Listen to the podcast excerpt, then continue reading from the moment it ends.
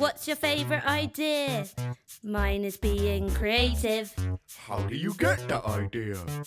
I just try to think creatively. Herzlich willkommen zu einer weiteren, zur zweiten Folge unserer Podcast-Serie Talking Creativity. In Zeiten, in denen sich unser Leben auf vielen Ebenen verändert, allgemein in Ausnahmesituationen, ist unsere Kreativität mehr denn je gefragt und gefordert. Wir wollen dies zum Anlass nehmen, dem Phänomen Kreativität auf den Grund zu gehen und aus ganz unterschiedlichen Perspektiven beleuchten. In jeder Folge dieser Podcast-Serie besprechen wir die Frage, was ist Kreativität mit einer Expertin oder einem Experten aus den Bereichen Neurowissenschaft, Psychologie und künstliche Intelligenz. Viele von uns nutzen die Zeit, die wir mehr zu Hause verbringen, für kreative Tätigkeiten. Doch, wie wir von Kreativcoach Christian Weber in der ersten Folge bereits gelernt haben, Kreativität bezeichnet vor allem den Prozess, etwas neu zu denken, etwas zu verbinden, was vorher nicht verbunden war, neue Lösungen zu finden. Dies müssen wir besonders dann, wenn sich die äußeren Rahmenbedingungen, also die Welt, in der wir leben, ändern. So wie es in Krisenzeiten oft der Fall ist. Unsere gewohnten Strukturen brechen weg, wir müssen sie überdenken und neue Strukturen aufbauen. Das ist ein kreativer Prozess. Für diese Folge haben wir uns mit der Psychologin Sarah Betty unterhalten. Nachdem sie viele Jahre in Human Resources Abteilungen internationaler Unternehmen tätig war, leitet sie nun ihre eigene Consulting-Agentur All About Talent. Sie berät Unternehmen wie diese mit Hilfe der sogenannten positiven Psychologie Organisationskulturen schaffen können, in denen alle Mitarbeiter ihre Fähigkeiten und Talente entwickeln, entfalten und aufblühen lassen können. Wie der Begriff es schon andeutet, behandelt die positive Psychologie nicht die menschlichen Schwächen, sondern die Stärken und konzentriert sich darauf, das Gute im Leben zu kräftigen, anstatt das Schlechte zu reparieren. Guten Morgen, Sarah. Guten Morgen von London nach Luxemburg. Ich habe das Gefühl, dass diese Podcast-Reihe eine sehr internationale Angelegenheit wird. Es freut mich, dass wir über Kreativität sprechen können, und zwar heute aus psychologischer Sicht was mir, wenn es um dieses Phänomen geht, eine sehr spannende Perspektive ist. Warum hilft es uns denn in emotional stressigen Zeiten wie dieser Corona-Krise, kreativen Tätigkeiten nachzugehen? Ja, das ist eine super Frage. Äh, guten Morgen erstmal aus Luxemburg. ähm, ja, Kreativität und emotional stressige Zeiten. Ja, aus der Sicht der positiven Psychologie würde ich wahrscheinlich ähm, auf zwei oder drei Mechanismen eingehen, die erklären, warum uns äh, Kreativität eigentlich gut tut. Ich denke da zum Beispiel an einfach ganz einfach an positive Emotionen. Ne? Also meistens denken wir bei positiven Emotionen an Freude oder, oder Heiterkeit. Aber es gibt noch viele andere. Und dazu gehören zum Beispiel äh, Dankbarkeit, Interesse, äh, Stolz, Inspiration. Und wenn wir kreative Tätigkeiten ausüben, dann können wir mehrere dieser Gefühle empfinden. Also zum Beispiel, wenn ich ein Interesse habe an einem besonderen Thema, bestimmten Thema, dann bin ich natürlich interessiert und, und fühle mich dann entsprechend. Können uns natürlich auch inspirieren lassen von den Werken von, von anderen Personen oder vielleicht äh, betätigen wir uns kreativ mit anderen Leuten zusammen ähm, und empfinden dabei Vergnügen. Oder wir äh, haben irgendwas Schönes hergestellt oder hatten Spaß dabei und dann empfinden wir vielleicht auch Stolz danach. Ne? Also es gibt ganz viele positive Emotionen, die man im kreativen Prozess selbst ähm, empfinden kann. Das andere, was passieren kann, ist, dass ähm, man sich in einen ähm, Flow-Zustand versetzen lassen kann ähm, oder sich versetzt fühlt, besser gesagt. Mhm. Ähm, ein Flow ist ein Zustand, in dem unsere Aufmerksamkeit quasi im, im Hier und Jetzt ist ähm, man verliert jegliches Zeitempfinden und die Zeit fliegt förmlich vorbei. Und wahrscheinlich hat es jeder schon mal erlebt in seinem Leben bei einer bestimmten Tätigkeit. Und das Schöne hier in diesem Flow-Zustand ist, dass man wirklich nur noch an die Aufgabe denkt. Also man denkt nicht mehr an die Sorgen, die man vielleicht hat. Man denkt auch nicht in dem Moment an Erfolg oder Misserfolg, nicht an die Vergangenheit, nicht an die Zukunft.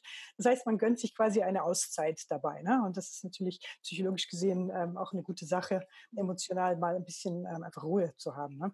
Dieser Flow-Zustand gelingt uns am ehesten, wenn wir vielleicht Freude an der Aufgabe haben, wir ein, ein, Ziel uns gesetzt haben und wenn unsere Fähigkeiten und die Anforderungen so in der Balance sind. Ne? Also das heißt, die Aufgabe ist herausfordernd genug, aber dann nicht überfordernd.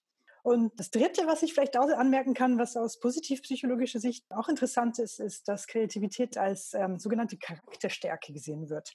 Charakterstärken beziehen sich auf Fähigkeiten, äh, auf Fertigkeiten, Werte, Haltungen, Gefühle. Und es wurden ähm, in einem wissenschaftlichen Prozess wurden 24 Charakterstärken definiert. Dazu gehören zum Beispiel Offenheit, äh, Liebe zum Lernen, Vergebungsbereitschaft, Humor, Fairness, aber eben auch diese Kreativität. Ne? Und Kreativität ist insofern wichtig, als dass dann die äh, Studien festgestellt haben, dass Leute, die ihre Charakterstärken ausüben, positiver eingestellt sind, die sind stressresistenter und haben mehr Energie. Und wenn ich ähm, eine Charakterstärke Kreativität habe und diese dann optimal ausleben kann, dann führt das zu gesteigertem Wohlbefinden ähm, in vielerlei Hinsicht. Sehr spannend. Also du hast diese positiven Emotionen erwähnt müssen diese positiven Emotionen sozusagen schon da sein oder müssen wir die schon fühlen, um kreativ zu sein? Oder sind wir kreativ und dann entwickeln sich diese positiven Emotionen oder funktioniert das beidseitig? Ja, ich denke, das geht in beide Richtungen tatsächlich. Also wie wir eben festgestellt haben, ähm, führt die Ausübung von den Charakterstärken und Aufgaben, die uns in so einen Flow-Zustand versetzen ähm, und positive Emotionen spüren lassen, zu höherem Wohlbefinden, also einerseits. Ähm, auf der anderen Seite hilft es auch der Kreativität, wenn man dabei positive Emotionen erlebt. Ne? Es gibt ähm, eine Theorie in der positiven Psychologie, die heißt äh, Broaden and Build äh, von Barbara Fredrickson. Und nach dieser Theorie versetzen uns positive Emotionen in einen Zustand, in dem wir eine erweiterte Aufmerksamkeit haben. Ähm, und in diesem Zustand sind wir entspannt, wir sind offen für Neues ähm, und sind damit in der Lage, noch kreativer und innovativer zu sein. Und die Theorie geht sogar noch einen Schritt weiter, zu sagen, äh, wenn wir offener und kreativer sind, probieren wir mehr aus und dabei lernen wir auch mehr. Also wir lernen mehr Fertigkeiten und Kompetenzen und bauen dann eben mehr ähm, Wissen auf sozusagen. Also wir erweitern, broaden ähm, und wir bauen auf, build. Also jetzt haben wir schon diese positiven Emotionen. Was sind denn weitere ideale Bedingungen, um kreativ zu sein? Aus meiner Sicht ist es am besten, wenn man ähm, entspannt arbeiten kann. Ne? Also wenn man keinen Zeitdruck ähm, empfindet. Auf der anderen Seite, wenn es einem langweilig wird, dann ist vielleicht die Herausforderung zu gering und dann sollte man vielleicht was Neues ausprobieren oder sich ein bestimmtes Zeitfenster setzen, in dem man äh, arbeiten will es ist auch ideal, wenn man positive Unterstützung von anderen bekommt und, und vor allem auch keine negativen Beurteilungen, äh, weder von anderen noch von uns selbst. Ne? Wir haben ja alle unseren kleinen inneren Kritiker ähm, und der muss einfach manchmal äh, ausgeschaltet werden, dass wir äh, uns kreativ betätigen können. Also ich würde sagen, Entspannung, kein Zeitdruck, positive Unterstützung und keine negativen Beurteilungen guter Punkt, den du schon erwähnt hast, der Kritiker in uns selbst. Wir sind natürlich auch oder wir leben eben auch in einer Kultur, die sehr, sehr kritisch sein kann oder die einen sehr großen Druck aufbauen kann, dass wir äh, perfekt sein müssen oder dass die Resultate perfekt sein müssen, dass da unglaublich wenig Platz ist, um Fehler zu machen. Schadet das nicht eher unserer Kreativität? Weil gerade in diesem kreativen Prozess ist es ja oft sehr, sehr wichtig, dass wir eben auch mal Fehler machen. Ja, ja, absolut. Also meiner Meinung nach ja. Ähm, also wir werden ja in der Schule und durch unsere Erziehung meistens ja für, für dieses perfekte Endresultat belohnt. Ich sehe das auch an meinen Kindern. Ne? Die Note zählt, äh, egal was für einen Prozess man gemacht hat, um dahin zu kommen. Aber für, für Kreativität ist es ja irgendwie auch wichtig zu experimentieren. Und nur indem ich experimentiere, finde ich heraus, was funktioniert, was nicht funktioniert, baue ja dann meine Fertigkeiten auf. Ähm, und insofern, ja, es ist, ist dieser Perfektionismus wirklich schwierig für, für Kreativität. Und ähm, es gibt von Edison, Thomas Edison, der die Glühbirne erfunden hat, ein schönes Zitat, was ich mal äh, teilen wollte. Und zwar hat er gesagt, ich habe mehr Fehler gemacht als jeder andere, den ich kenne. Aber früher oder später habe ich die meisten davon patentieren lassen.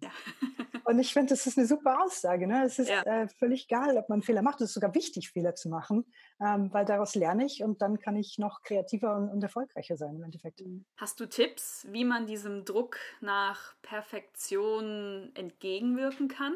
Ja, also ich würde wahrscheinlich am ehesten bei diesem inneren Kritiker ansetzen. Ne? weil äh, der uns wirklich zurückhalten äh, kann und in unserer, in unserer Selbstentfaltung. Es gibt eine, eine innere Haltung des Growth Mindset.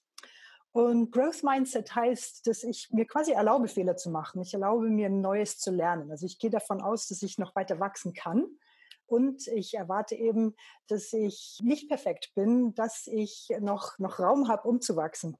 Und es nimmt ein bisschen Druck raus ähm, aus, aus dem kreativen Prozess dann, ne? weil wenn ich mit der Einstellung reingehen kann, was werde ich heute lernen, ne? womit werde ich experimentieren, dann ist das ja schon sehr positiv und ich fühle mich gut dabei. Experimente sind sowieso nicht immer erfolgreich. Ne? Also in der Definition Experiment ist ja quasi drin, dass vielleicht etwas schiefgehen könnte und das ist okay, ne? weil das ist ja ein Teil des, des Experiments. Also diese Growth Mindset finde ich sehr, sehr wichtig. Ich glaube auch, man sollte sich nicht mit anderen vergleichen. Ne? Das passiert auch sehr schnell, dass man ähm, auf andere guckt, oh, der kann es doch besser oder die kann es besser, sondern dass man eben versucht zu schauen, okay, wo, wo komme ich eigentlich her? Ne? Habe ich es vielleicht ein bisschen besser gemacht als letzte Woche oder, oder noch vor einem Jahr?